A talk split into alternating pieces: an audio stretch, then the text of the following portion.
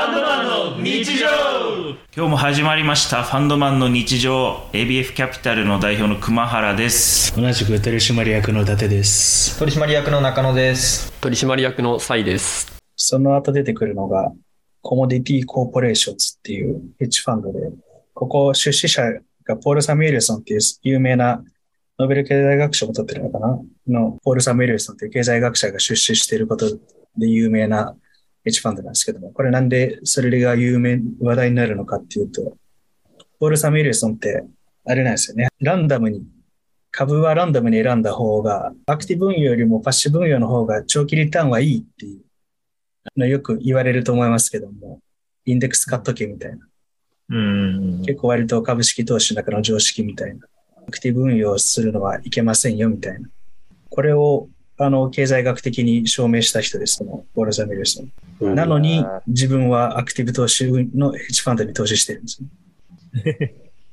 で、これは彼の言葉として、人によって背も近いば容姿も違うし、辛辣さも違うんだから、パフォーマンス指数だって、まあ、それはヘッジファンドによって違うよねっていう前提。天才が運用すれば、その限りではないっていう、一応前提があるみたいで。で、だから、ボルザミレスさんが認めた天才にあの資産をそうして運用していると。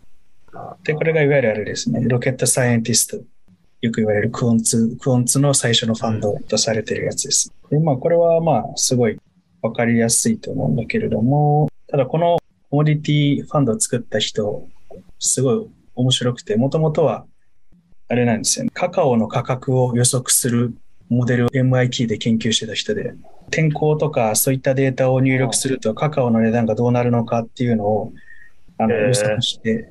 カカオの取引に使うみたいなことを、そんな研究をまあやっていた人です。そうこの人なんかすごい面白くて、大学院生の頃からこう冷凍オレンジジュース業界に関する数学モデル作って、濃縮オレンジジュースの価格が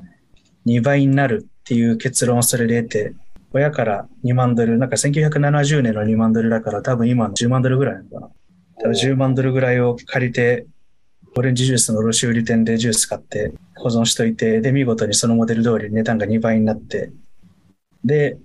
大儲けしようと思ったんだけれど、大学院生からオレンジジュース買いたい小売店がなくて、買わないじゃん、そんな怪しすぎる。で、それで大損こいたっていう伝説がある人です。で、その後、カカオの市場でもちろん、カカオで、カカオの重要予測で研究してた人なんで、その後あのナビスコに就職して、えー、ナビスコのチョコレート用のカカオを買う部門に行って、で、まあ、彼のそのモデルの予測に従ってカカオを買う、やめるっていうのを決定するっていうのをやってたんですけども。で、彼が入社した直後にカカオの値段が急激に下がりそう、あんま急激に下がるっていう現象が起きて、これって適正な価格よりもだいぶ低いよねっていうので、ひたすら買い続けていて、まだ新人の彼が。で、最終的に彼が買ったカカオっていうのは、そのナビスコが当時生産する2年分のチョコレート分のカカオを買ったらしくて、で CFO からもう激詰めを食らって、お前何したか分かってんのかみたいな。うん。でも、それでも買うのやめなかったみたい。で、あの、そうすると予想通り不作がやってきて、その後、カカオの値段がほぼ倍増したらしくて。で、それでとてつもない儲けを出して、あの、そのお金で、だからそのお金と実績でヘッジファンドを作ったっていう人ですね。えー、なんでまあ、この数学モデルをしっかり使った、で、しかも需要を予測するっていう形でヘッジファンドを運用したおそらく初めての人です。うん。えーそもそもさ、の質問なんだけど、うん、あれ、あれじゃない、リスナーの皆様に、ヘッジファンドとか、と、とかベンチャーキャピタルとか P ファンドの違いを説明した方がいいんじゃないそうね。多分、気になる人はいると思う。そう。でもそのファンドって何なんですか？ファンドね、そう。アクティブな運用ファンド。なんか、投資ファンドって結構何個かに分けられると思うけども、まあ、一般的にファンドって言われてるものって、うん、あの、おそらく PE ファンドと H ファンドとベンチャーキャピタルだと思うんだけれども、うん、なんか年金ファンドとか政策ファンドとか投資信託とか、上場投資信託とかいろいろ種類あるけど、あっち、あれはなんかどっちかというと、機関投資家扱いで、なんて言ったらいいんだろう。積極的に攻めるファンドじゃないのが、そっちの人たちで、ベンチャーキャピタルだから PE ファンドとか H ファンドは積極的にリスク取って投資をしていく人たち。っていう、まあ、違いがある中で、じゃあそのヘッジファンド、ベンチャーキャピタル、PE ファンドっていうのそれぞれの違いはっていうと、うん、ベンチャーキャピタルは基本的には経営権は取得しないっていうところ。と、あと投資対象が未上場株である。でしかも、いわゆるスタートアップでこれからすごい成長することが見込まれるような企業に投資するっていうのがベンチャーキャピタルで。うん、で、基本的には投資したところのどこか一つが、まあ、大当たりすると嬉しいなみたいなかけ方をする人たちです。うん、で、P ファンドは結構安定した企業、まあ上場、未上場問わず、まあ基本的には未上場企業を買うことが多いですけど、まあキャッシュフローが、経営が安定しているところを買うことが多いですね。うん、で、これはなんかちょっと、いずれどっかで多分解説した方がいいと思いますけど、LBO と呼ばれる手法を用いて、うん、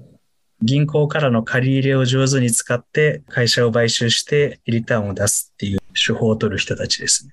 で、彼らが B ファンドはその会社の経営権を完全に取ることが基本ですね。100%、まあ少なくとも51%以上を取得するっていうのを前提に会社を買って、で、会社のコストカットしたり、新規事業を作ったり、いろんな会社を合併させたりとか、分割したりとか、そういういろんな経営手法を駆使して会社の価値を上げて、で、しかも銀行からの借り入れっていうのをうまく利用してリターンを出すっていうのがフィーファンドですね。なんでビジネスの総合格闘技的なあの実力が試されるのが PE ファンドです。で、ヘッジファンドはさっき言ったみたいに種類がいっぱいあって、まずショートなのかロングなのかっていうあの、値上がりする方にかけるのか、値下がりする方にかけるタイプのヘッジファンドなのかとか、ハイフレーキンシート量で HFT って呼ばれますけども、コンピューター使って1秒間に10万回とか取引して少ない利材をものすごい稼いでっていうようなあのコンピューターを使った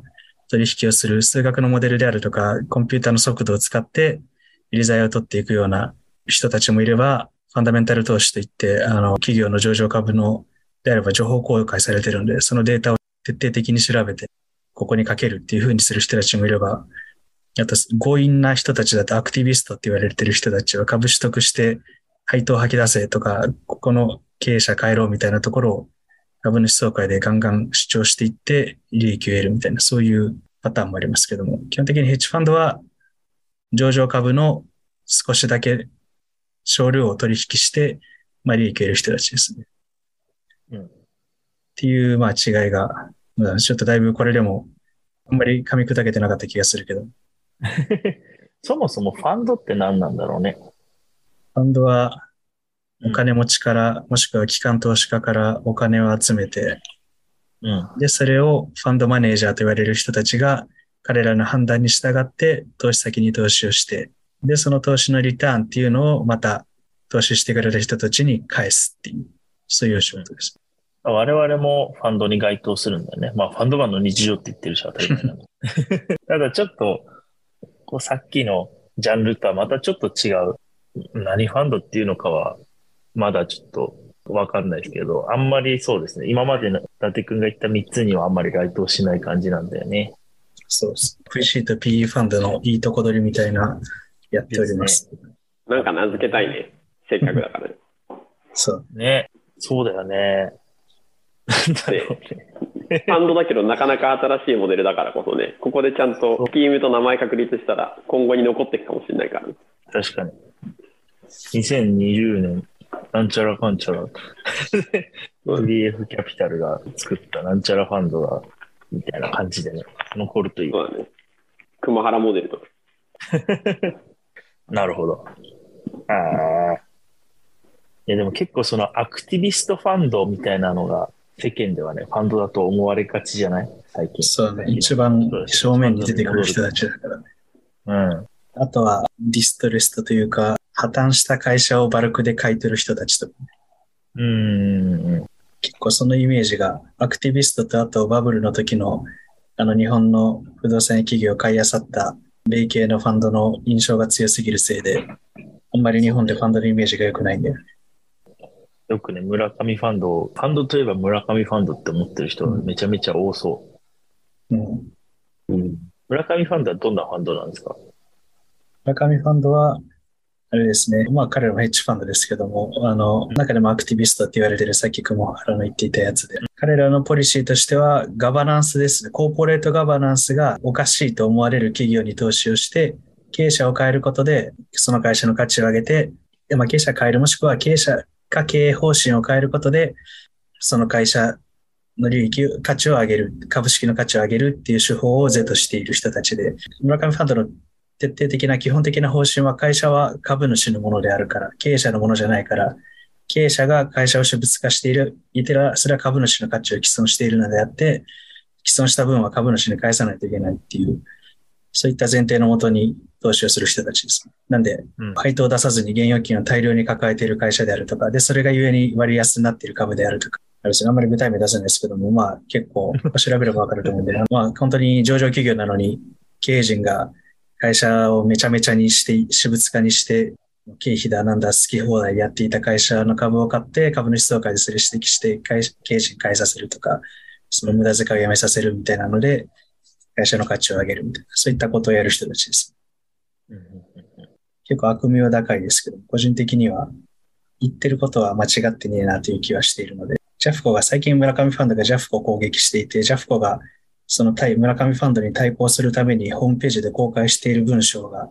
一番村上ファンドについて詳しく書いてあります。村上ファンドの宣伝じゃないかっていうぐらい、あの村上ファンドの過去の鮮やかな手法が書かれています。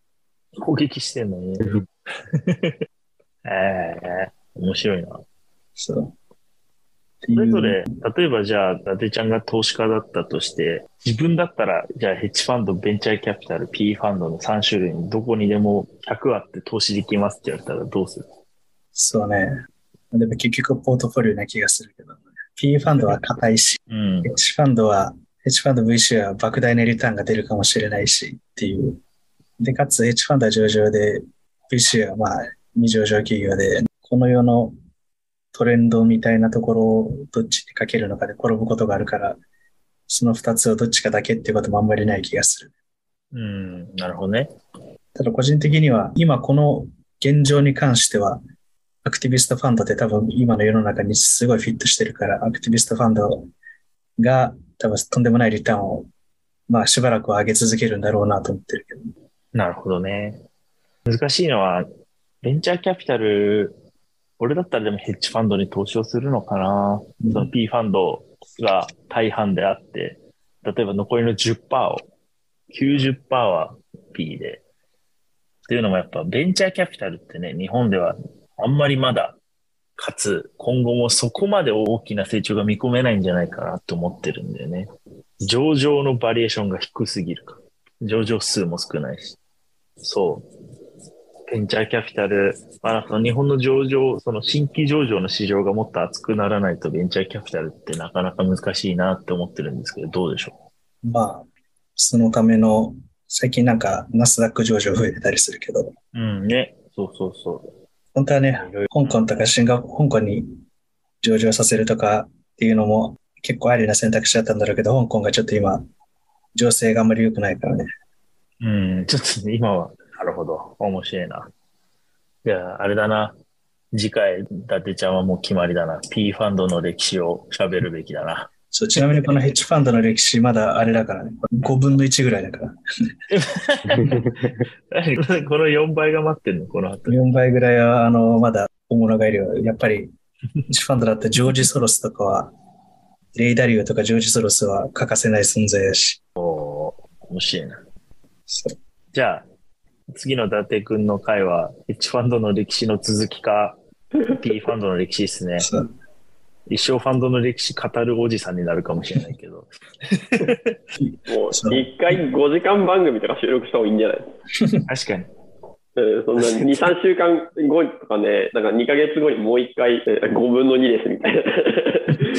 な。わかんなくなっちゃうから、まとめて撮った方がいいけど。確かに。それかもう伊達チャンネル作るから。そうだね。いや、なんかね、面白いね。毎回、伊達くんが一番真面目な話するんで、そう、好き。スピンアウトで、スピンアウト。ファンドマンの一応から、そう、伊達チャンネル、伊達ちゃんの日常。その方がファンドの話めっちゃしてる。そうそうそうそう。了 了解です。ありがとう。じゃあ、また来週お楽しみに。